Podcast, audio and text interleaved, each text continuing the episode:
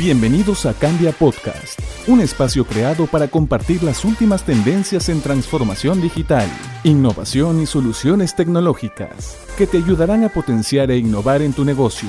En este podcast producido por Cambia, una empresa de transformación digital e innovación, encontrarás todo lo que debes saber para estar un paso adelante en tu negocio. Hola a todos, soy Barcos Chumpitaz y esto es Cambia Podcast, un espacio en el que buscamos compartir las últimas tendencias en innovación y tecnología y cómo estas pueden ser aplicadas a los desafíos propios de los negocios. En este nuevo episodio vamos a hablar de un tema que es crítico tanto para las personas como para las empresas en esta nueva normalidad y que lo fue aún más durante la cuarentena y que hoy en este periodo al que muchos llaman la era post-COVID podría convertirse en una amenaza tan letal como el propio coronavirus si es que no tomamos las medidas adecuadas para mitigarlos. Estamos hablando de los ciberataques. Diversas consultoras y empresas especializadas en ciberseguridad afirman que los ciberataques se quintuplicaron entre los meses de febrero y junio, precisamente cuando millones de personas fueron obligadas a trabajar desde sus casas producto de las cuarentenas que impusieron los gobiernos alrededor del mundo. Para hablar sobre este interesante tema, estamos con Alberto Gómez Figueroa, él es jefe de servicios gestionados de ciberseguridad de Cambia. Alberto, bienvenido, muchísimas gracias por estar con nosotros. Buenas, Marco, muchas gracias por la invitación y la oportunidad de compartir mi experiencia y conocimiento. Gracias, Alberto. Alberto, la primera pregunta cae de madura. Explícanos, por favor, por qué se han incrementado los ciberataques en momentos en que hay más personas trabajando desde sus hogares. Este tema me resulta muy importante porque si bien la cuarentena ya se levantó en la mayoría de países, incluyendo el Perú, muchas empresas, tanto peruanas y extranjeras, han decidido seguir trabajando de manera remota, algunos de forma temporal y otros de manera, de hecho, casi indefinida. Por lo tanto, me parece crucial saber si es que existe una relación proporcional entre toda esta avalancha de ciberataques y el hecho de que haya más personas trabajando desde casa. Bueno, Marco, para empezar, sería bueno este, decir que volver a la normalidad o volver a como éramos antes es casi imposible actualmente, ya que el mundo ha cambiado a raíz de esta pandemia. Justamente esta nueva realidad o esta nueva normalidad que nos está tocando vivir eh, que es los usuarios o los trabajadores que están accediendo desde su, red, eh, desde su red del hogar, desde sus casas a las empresas, se ha convertido en una gran brecha de seguridad que eh, los atacantes están explotando para poder acceder a nuestras organizaciones. En general, ¿qué es lo que hace un atacante? Los atacantes lo que buscan son estas vulnerabilidades que tienen las empresas para poder atacar y poder explotar esta vulnerabilidad. Es importante decir que CECIR, que es el organismo de, Centro de Respuesta Incidentes, hasta el momento ha dicho que hay un promedio de más de 1.200 sitios maliciosos alusivos al coronavirus.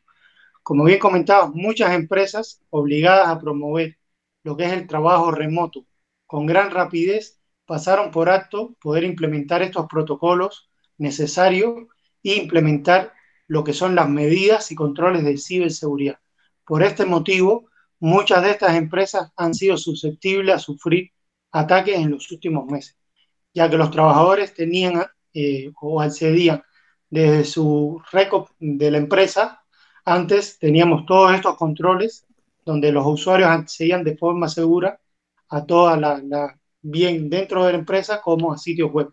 Ahora, desde el hogar, todos estos controles se han venido abajo y esto ha creado una gran brecha de seguridad que los atacantes están explotando y con más información o, más razón es que como bien ha, dictado el gobierno, lo más probable es que este trabajo remoto dure hasta el próximo año. Entonces las empresas deberán tomar las medidas adicionales de seguridad para poder eh, proteger sus activos digitales y sus activos críticos, empezando con una adopción de estrategias de ciberseguridad.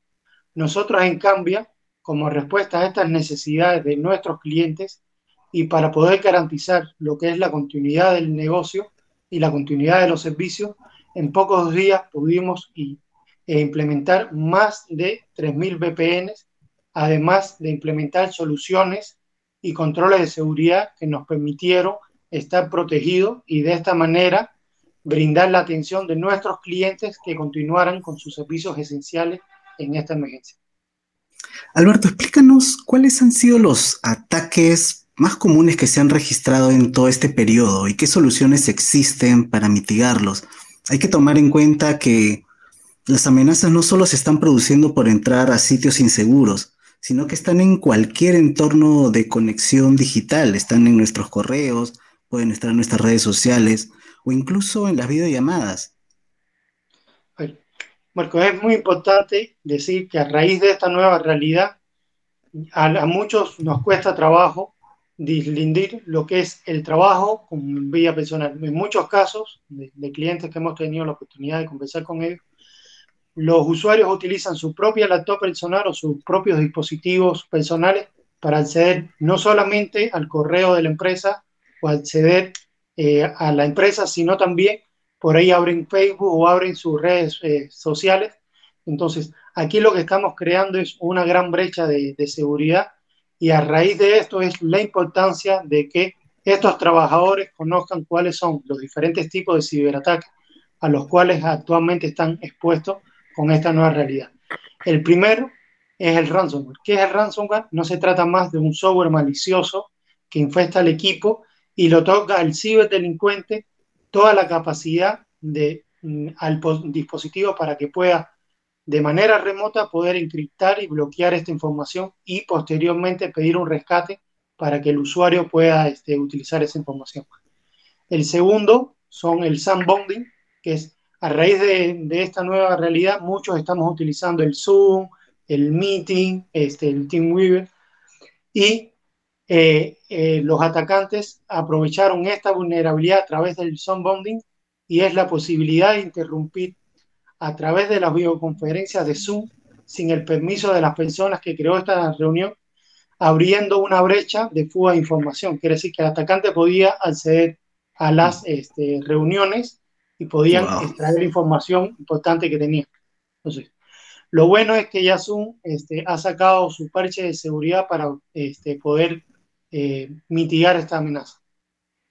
El tercero es, en estos últimos meses, eh, estos últimos meses, hemos visto un incremento de lo que son los ataques de phishing, que no son más que correos electrónicos que tienen la apariencia de proceder de fuentes confiables, dígase bancos, dígase compañías de, energía, entre otras, que lo que buscan en realidad es manipular el receptor que, recibe estos correos y a través de esta ingeniería social poder robar información confidencial y poderse hacer con usuario y contraseña válido de, de los atacantes de, de las empresas.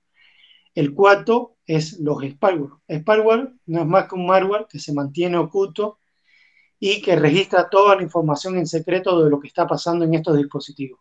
Este software lo que permite al atacante es poder eh, recopilar toda la información que tenemos en la máquina, dígase así, todo lo que podemos escribir, toda la información que cargamos, toda la información que descargamos y que tenemos almacenado. Y por último, son los troyanos. Eh, los troyanos han ganado también una gran relevancia, ya que es un malware que se presenta aparentemente como legítimo, como inofensivo, sin embargo, en segundo plano, se ejecuta y le brinda al atacante acceso a estos dispositivos infectados para poder tomar más adelante control. Ahora, según los últimos informes de ciberseguridad del Interpol, eh, hay cuatro amenazas que son las más frecuentes en este tipo de pandemias. Una, como bien les comentaba, el phishing, que tiene un 59% de relevancia el malware ransomware con una 36% de participación. Lo sigue los dominios maliciosos, como bien había comentado inicialmente, a raíz de, del COVID y eh, explotando esta necesidad que tenemos nosotros de mantenernos informados y actualizados.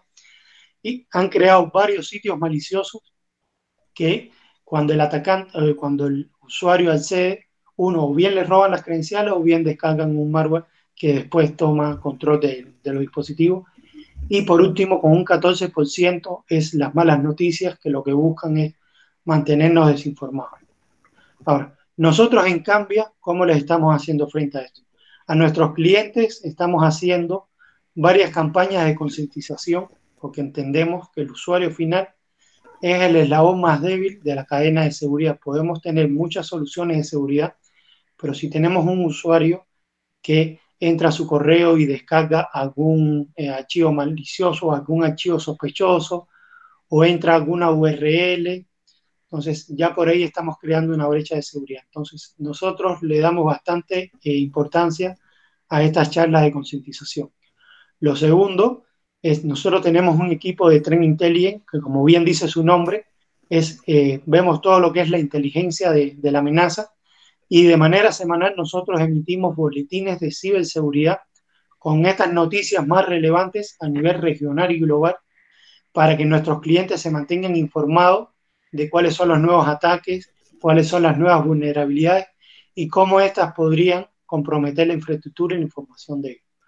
Por último, nosotros tenemos un centro de comando de ciberseguridad que trabaja 24 por 7, que no solamente monitorea todo lo que pasa en los clientes, sino con esta información que, recabamos, eh, lo que le brindamos es un servicio de seguridad gestionado, pero de manera proactiva.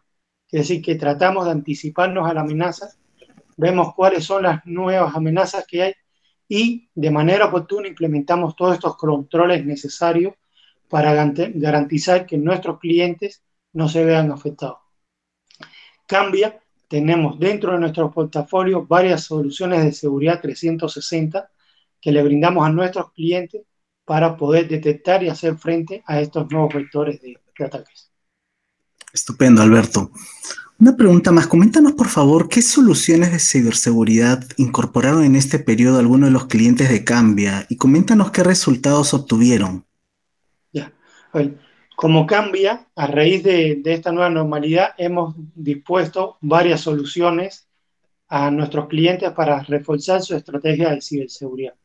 La primera es el EDR Protection Plus, que, es lo que hace el EDR, como bien dice su nombre, eh, Endpoint Detect and Response, lo que hace es enfrentar a estas nuevas amenazas que son desconocidas, que yo no tengo conocimiento, y poder mitigar el riesgo de secuestro y encriptación de la información, utilizando cuáles son las técnicas y tácticas que utilizan los atacantes para poder escalar privilegios y poder tomar control de nuestro dispositivo. Lo otro que sí hemos implementado en varios clientes es la VPN segura. Lo que permitimos es que nuestros clientes desde sus dispositivos en casa se puedan conectar a través de una VPN segura y, de forma encriptada a este, la información que tengan en las empresas y adicional implementamos otros controles para corroborar y validar que los usuarios y los dispositivos que están conectándose a las redes empresariales realmente sea el usuario permitido y el dispositivo permitido. Y con esto prevemos de que si el usuario ha sido víctima de fuga de información o han vulnerado su usuario y contraseña, igual el atacante no va a poder este, pasar estos controles de seguridad. El tercer y cuarto vienen de la mano, que es el sandbox. Uno, sandbox de navegación, que lo que me permite es hacer en tiempo real eh, un análisis de qué es lo que están, eh, eh, a dónde están conectándose estos usuarios, a qué dominios, a qué URLs, y si por alguna razón descargan algún archivo malicioso, poder hacer este análisis en tiempo real y poder detectar si es benigno o no. El otro es el sandbox, pero más enfocado a nivel de correo electrónico. Aquí lo que estamos es agregando una capa más de seguridad a las protecciones que tenemos en el correo para validar de que no nos envíen una URL maliciosa o que nos envíen un archivo que sea de, mm, digamos, malicioso o que quiera este, eh, eh, realizar algunas acciones de comprometerme en los equipos. La última es el Cybersecurity Quit Assessment, que no es más que nosotros hacemos un assessment de seguridad en nuestros clientes, vemos cuál es el nivel de madurez a nivel de ciberseguridad y en conjunto con el cliente elaboramos un roadmap de cuáles son las actividades y las soluciones que deberían implementar para ir mejorando en el tiempo su nivel de madurez. Ahora, eh, algunos de nuestros clientes eh, han hecho, este, han tomado estas eh, soluciones de buen, este, buen tema. Y te comento algunos mercados, este, sobre todo los atacantes en estos tiempos han ido a través de las infraestructuras críticas, dígase agua, dígase electricidad, dígase minería. Tuvimos conocimiento de hace unos meses que organizaron un ataque para algunas organizaciones del Estado y muchas de estas este, soluciones le han permitido a nuestros clientes, uno, poder tener la visibilidad de cuando han querido eh, ser eh, atacadas, dos, le han podido dar la visibilidad de cuáles son los controles o las actividades concretas que tienen que realizar para mejorar su nivel de seguridad y le han podido este, agregar una capa más de seguridad a los controles convencionales que tenía. Eh, eso sería. Genial, Alberto. Mm, Alberto, más reflexión, ¿en quién crees que debería recaer la responsabilidad de reducir los riesgos de ciberataques en las empresas, tomando en cuenta, ya ha quedado claro con lo que has explicado, que esto ya es un problema global que afecta no solo a las personas, sino en general a toda actividad económica? Desde mi punto de vista, en este sentido yo creo que todos los que formamos parte del ecosistema de ciberseguridad somos responsables, pero sobre todo esta responsabilidad recae en los gerentes de TI y los ISOs de cada empresa. Ahora es bien importante adicionar que para poder implementar una buena estrategia de ciberseguridad tenemos que apoyarnos con la alta gerencia. Al final ellos son los que nos ayudan a impulsar estas nuevas este, iniciativas y nos apoyan con el tema del presupuesto de ciberseguridad. Ahora, nosotros como Cambia y como proveedor de servicios gestionados de ciberseguridad, jugamos un rol muy importante en este escenario, pues nuestra misión desde el centro de CiberSoc que tenemos, eh, brindamos información de manera oportuna a todos nuestros clientes de cuáles son estas nuevas amenazas que actualmente hay, no solamente regional, sino de manera global, y cómo estas este, nuevas amenazas podrían impactar en la infraestructura que tenemos. Entonces, a través de nuestros boletines de, seguridad y a través de nuestro CyberSoc, le permitimos a nuestros clientes generar esta eh, concientización a nivel de seguridad.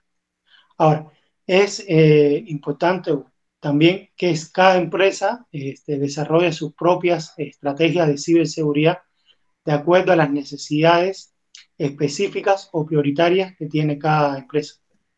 Esto de la mano con cuál es su apetito de riesgo y cuáles son las directivas que tiene la organización para poder proteger estos activos críticos o las joyas de la corona.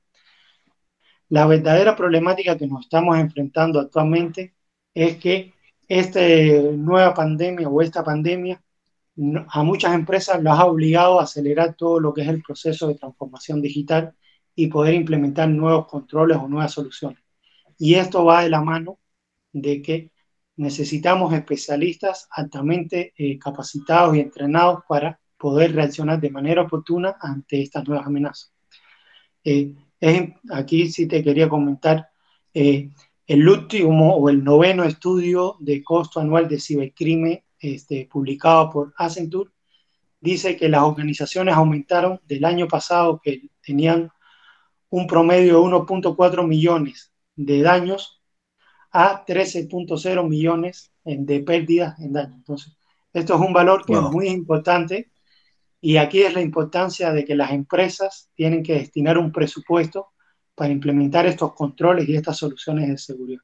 Como bien comentaba, las empresas que no tengan un enfoque a nivel de ciberseguridad y que no se protejan contra estas amenazas tienen una posibilidad eh, grande de tener un daño al negocio y aquí te lo divido en tres. Uno, a nivel de costos económicos, quiere decir robo de propiedad intelectual, robo de información corporativa, interrupción de su negocio o costo por reparar alguna aplicación o algún sitio que tengan problemas. El segundo, y es muy importante, es el costo reputacional.